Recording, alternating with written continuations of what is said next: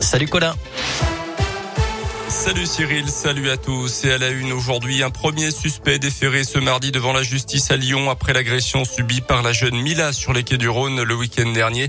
La jeune femme ciblée depuis des mois pour ses critiques envers l'islam sur Internet a été victime d'une agression qu'elle a pu filmer en partie, ce qui a permis l'interpellation d'un premier individu dimanche. Un second est en cours d'identification et toujours activement recherché. Une information judiciaire a été ouverte pour agression sexuelle, vol en réunion et outrage sexiste, précise le parquet.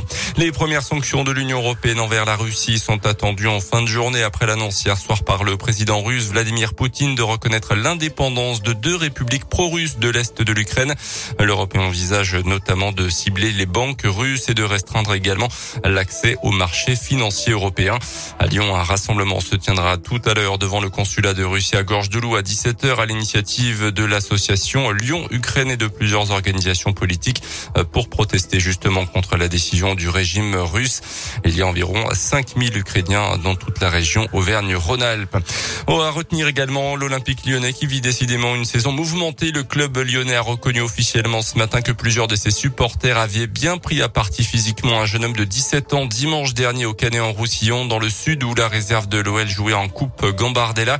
Une agression pour seul motif selon les premiers éléments de l'enquête que la victime arborait un maillot de l'OM.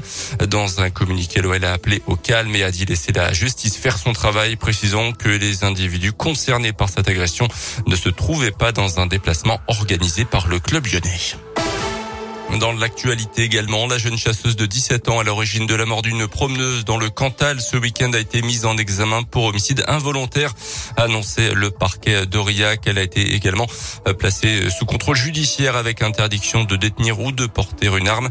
D'après les premiers éléments de l'enquête, la victime a été touchée mortellement par une balle perdue lors d'une battue au sanglier alors qu'elle se trouvait sur un sentier balisé avec son compagnon.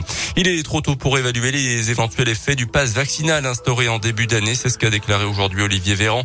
Le ministre de la Santé s'est dit toutefois convaincu de son efficacité et a conditionné son abandon à plusieurs critères, dont une diminution durable du nombre de cas, au moins sous le seuil des 500 cas pour 100 000 habitants au niveau national.